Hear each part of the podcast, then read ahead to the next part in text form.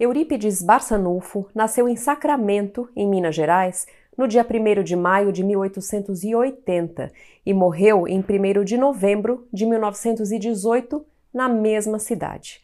Ou seja, acabamos de completar 102 anos do seu falecimento. Desde muito cedo ele se mostrou um menino inteligente, com grande senso de responsabilidade, tanto que ainda na escola, por se destacar, ele foi incumbido pelo seu professor para ajudar os colegas durante as aulas. Mais tarde, mais adulto, ele se tornou secretário da Irmandade de São Vicente de Paulo e participou da fundação do jornal Gazeta de Sacramento e do Liceu Sacramentano. Ele ocupava com facilidade a posição de líder onde quer que estivesse. Eurípides não nasceu em berço espírita e foi um tio seu que lhe deu de presente o livro Depois da Morte, de Leon Denis, e só aí ele tomou conhecimento da existência dos fenômenos espíritas e da codificação. Esse tio fazia parte de um grupo que estudava o espiritismo na fazenda Santa Maria, que ficava próximo de Sacramento. Depois disso, em 1904, ele, que já estava prestes a completar 24 anos, foi assistir a uma sessão espírita na fazenda Santa Maria, e ele ficou impressionado.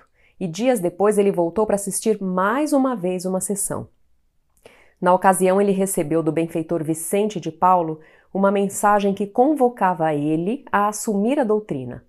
E dizia assim: Meu filho, as portas de sacramento vão se fechar para você, os amigos vão se afastar, a família também vai se afastar, mas não se importe. Proclame a verdade, porque a partir desta hora as responsabilidades do seu espírito se ampliarão ilimitadamente.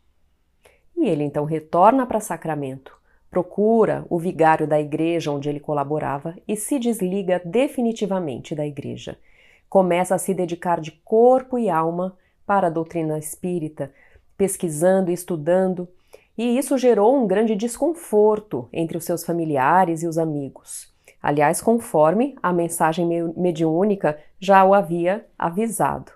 Mas ele persistiu e, com muita pressão, sofrendo perseguições, ele acabou tendo que se mudar para uma cidade vizinha até. Ele desenvolveu várias faculdades mediúnicas nessa época, em especial a de cura. Ele fez vários casos de cura, inclusive com a sua própria mãe, que depois que se restabeleceu, se tornou uma companheira e colaboradora dos seus trabalhos. A mediunidade de Eurípides se desenvolvia cada vez mais desdobramento, vidência, psicofonia, psicografia, as curas, efeitos físicos começaram a se tornar habituais para ele. A capacidade de desdobramento era tão fácil no caso dele que ele atendia enfermos que se encontravam à distância, entrando em transe e indo em espírito até o doente. Recebia centenas de pessoas de outras regiões para serem atendidas por ele. E então ele começou a sentir também uma necessidade de divulgar o Espiritismo e fundou o grupo espírita Esperança e Caridade em 1905 e começou a, a trabalhar também com assistência social e também no campo doutrinário e do estudo.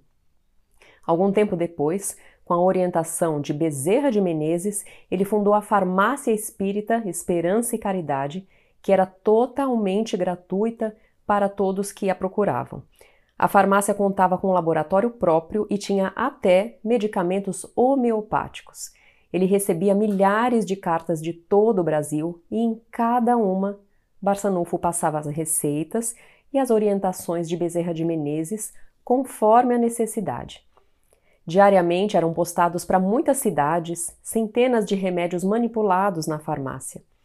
E em 1907, Eurípides fundou também o Colégio Allan Kardec, que se tornou um marco no campo da educação, ensinando, entre outras disciplinas, a astronomia e fundamentos da doutrina espírita. A escola se tornou conhecida em todo o Brasil e só fechou as portas por causa da chegada da gripe espanhola. Entre 1907 e 1912, ele foi vereador de Sacramento Trabalhou pela comunidade, dedicou-se aos pobres, mas, por ter sido criticado pela igreja, acabou sendo perseguido por ser espírita. Como a figura dele e o movimento espírita como um todo vinham se fortalecendo na região, começaram uma campanha difamatória contra Eurípides, mas ele, por sua vez, se defendia as suas ideias, escrevendo no jornal Alavanca, com argumentos muito bem estruturados. Diante disso, a igreja enviou então para Sacramento, direto de Campinas, um famoso padre da época, Feliciano Iaghi. E foi assim que o padre desafiou Eurípides para uma polêmica em, praça pública que foi aceita e combinada pelos dois. No dia marcado, o padre iniciou a sua exposição insultando o Espiritismo e dizendo que era uma doutrina do demônio e mostrando publicamente o ódio e a intolerância contra os espíritas.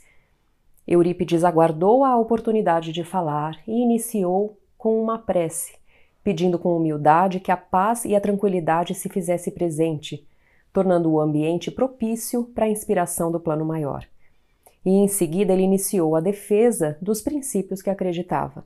Falou com educação, usando toda a sua lógica e inteligência, e foi aplaudido por todos.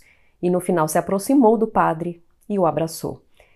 Eurípides seguiu com sua dedicação aos valores cristãos até o último instante da vida em 1918, quando morreu com apenas 38 anos de gripe espanhola justamente porque estava se recusando a parar de auxiliar as famílias mais pobres que sofriam com a doença.